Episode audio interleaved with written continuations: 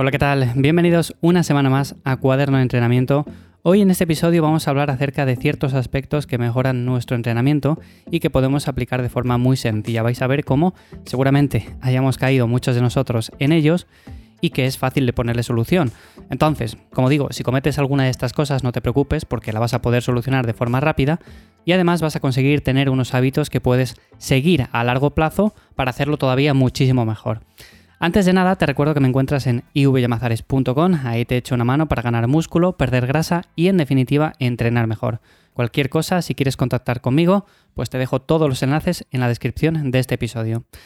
Bueno, hablando de cómo mejorar los entrenamientos, hay ciertos aspectos que siempre pasamos por alto, sobre todo cuando somos novatos y vamos a entrenar y decimos, a ver, ¿qué rutina tengo que hacer? Por ejemplo, este señor que lleva aquí 20 años entrenando hace esto, bueno, pues yo tendré que hacer lo mismo. O por ejemplo, veo a aquel que está haciendo este ejercicio, bueno, pues yo voy a ponerme al lado de él y voy a hacer exactamente lo mismo, sin pensar que quizás están haciendo eso porque realmente es lo que les toca, es lo que tienen que hacer, o igual esas personas tampoco es que tengan demasiados conocimientos y lo estén haciendo porque sí porque han pensado lo mismo que nosotros cuando hemos ido al gimnasio. ¿Qué voy a hacer? Bueno, pues lo mismo que está haciendo otra persona. Lo primero de todo, lo que habría que tener en cuenta es que tenemos que tener un plan. Y me da igual que sea un poco mejor o que sea un poco peor.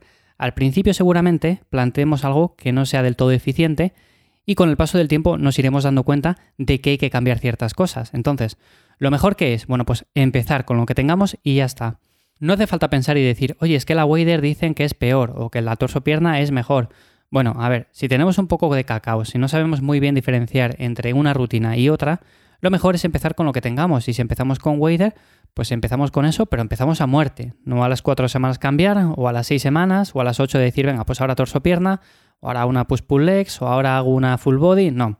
Vamos a mantener algo a largo plazo el tiempo suficiente como para ver resultados y ver lo que tenemos que cambiar a partir de ahí. Si no, nunca vamos a saber si estamos haciendo algo mal o estamos haciendo algo bien. Así que, si tienes un plan, sea malo o sea bueno, tienes que seguirle el tiempo suficiente como para ver si ese plan se ajusta a ti. Y es la única manera de hacerlo. Si no, si estamos cambiando continuamente, mal vamos. Luego, otro de los aspectos que me parece interesante es el hecho de controlar la intensidad de cada serie. Esto lo podemos hacer con diferentes escalas. Y en un principio puede resultarnos un poco complejo el andar con RPE, con RIR, que si una repetición en recámara, eh, dos antes de llegar al fallo. Eso quizás para la gran mayoría sea demasiado complejo, pero nos tenemos que quedar con algo muy básico y es que tenemos que hacer cada serie cerca del fallo muscular. Si en alguna serie, por lo que sea, llegamos al fallo absoluto y no conseguimos completar todas las repeticiones, no pasa nada. Pero nuestro objetivo tiene que ser ese, por ejemplo, dejar una o dos antes de fallar. ¿Eso cómo lo vamos a conseguir? Pues principalmente fallando. O sea, si no lo hacemos nunca, no vamos a saber lo que es estar cerca del fallo. Y si, por ejemplo, estamos haciendo una serie de sentadillas a 10 repeticiones hacemos las 10 repeticiones, dejamos la barra y decimos, bueno, pues yo creo que más o menos me quedaban 3 para fallar. No, porque si nunca hemos fallado, si nunca hemos hecho una repetición de sentadilla en la cual no hemos conseguido subir de nuevo con la barra, no sabemos lo que es esa sensación, no sabemos si estamos más cerca, si estamos más lejos. Entonces, importante en esto, ahora que hablo de las sentadillas, tener un rack, tener unos spotter, tener a alguien que nos eche un ojo, porque es un ejercicio bastante complicado como la banca y no vamos a estar ahí fallando repeticiones cuando no tenemos a alguien que nos sujete o tenemos unas barras de seguridad que nos quiten todo el peligro de encima. En la banca más aún, porque he visto cada cosa que, bueno, se queda uno con la cara. Así que eso es fundamental. No nos vamos a liar la manta a la cabeza con escalas RPE, RIR, esto lo vamos a dejar para más adelante, pero sí es importante el hecho de quedarnos cerca del fallo en cada serie. Eso significa que lo vamos a hacer con intensidad y da igual que lo hagamos a 6 repeticiones, a 8, 10, 12, dependiendo del ejercicio, pues optaremos por un rango u otro. Que por cierto, hay personas que dicen, no, yo voy a hacer las repeticiones eh, según esté de cansado. No, a ver, si te tocan 10 repeticiones, intenta hacer 10 repeticiones y la semana que viene intenta sacar también esas 10, elevando un poco el peso, o si no puedes elevar el peso, intenta sacar un poco más. Pero no hagas siempre lo mismo. O por ejemplo digas, hoy es que estoy muy cansado. Bueno, la sensación de cansado puede que la tengamos durante bastante tiempo y más que cansado es pereza y son pocas ganas de hacer las cosas. Así que ceñirnos al plan, a lo que pone, lo que decía en el primer punto. Tenemos que decir, si me tocan 10, me tocan 10. Y no, bueno, me tocan 10, pero yo estoy más cansado. Hoy hago 6. O por ejemplo, la semana pasada moví 50 kilos. Bueno, esta semana, uf, es que tengo un poco de pereza. Voy a mover 40. Y si no, si veo que tal 30 o si no sin peso. No, así no estamos consiguiendo nada. Otro aspecto fundamental que también quería comentar es el hecho de hacer algo que no es ni una rutina ni es un plan en concreto ni nada. Simplemente ir al gimnasio y decir, bueno, pues hoy voy a hacer un poco de hombro o voy a hacer un poco de pectoral, un poco de pierna y lo que vaya viendo. No. O sea, ¿eso qué es? ¿Esa qué rutina es? ¿Cómo se llama eso? O sea, ¿qué plan estás siguiendo? ¿La semana que viene vas a hacer lo mismo? ¿Vas a hacer según lo que veas, según tus sensaciones? No, no. Eso no lo podemos hacer así. O sea, si hoy nos toca hacer X día de la rutina, pues vamos a hacer ese día en concreto. Por ejemplo, si tenemos una rutina full body y nos toca el día 1 en el cual vamos a trabajar la pierna, vamos a trabajar el pectoral, vamos a trabajar el hombro, pues vale, vamos a hacerlo porque nos toca.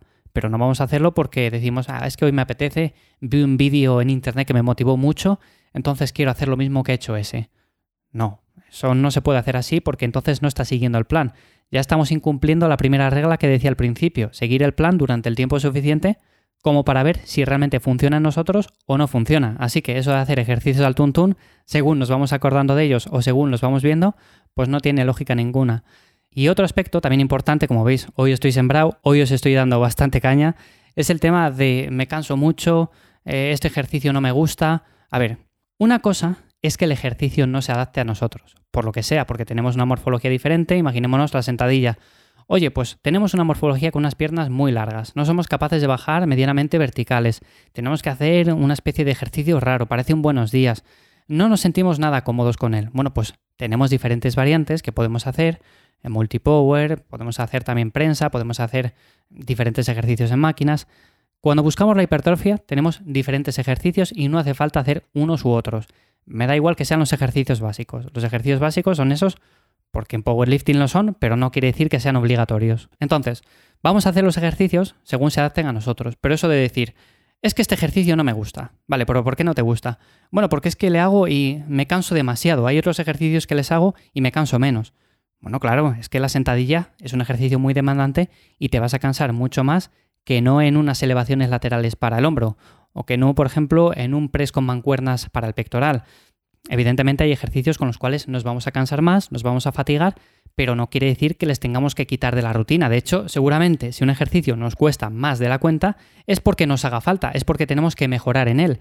Así que si esa sentadilla es un ejercicio con el cual nos sentimos incómodos, esa incomodidad nos está haciendo ver que tenemos que darle más prioridad. Entonces, no vamos a dejarlo para el final, no vamos a dejarlo para un día en el cual tengamos un poco más de ganas, sino que vamos a hacerlo como primer ejercicio y vamos a ponerlo el lunes, o sea, no vamos a ponerlo el viernes para decir, nada, final de la semana y si me da tiempo, que el tiempo ya lo sabemos todo lo que es. No, vamos a ponerlo el lunes, vamos a dejarnos de pecho bíceps, de lo facilito para empezar la semana. No, no, vamos a empezar con sentadillas y si es un ejercicio que nos cuesta, si es un ejercicio que le tenemos un poco de asco porque nos cansamos con él, porque demanda mucho, pues le vamos a hacer el primero de todos.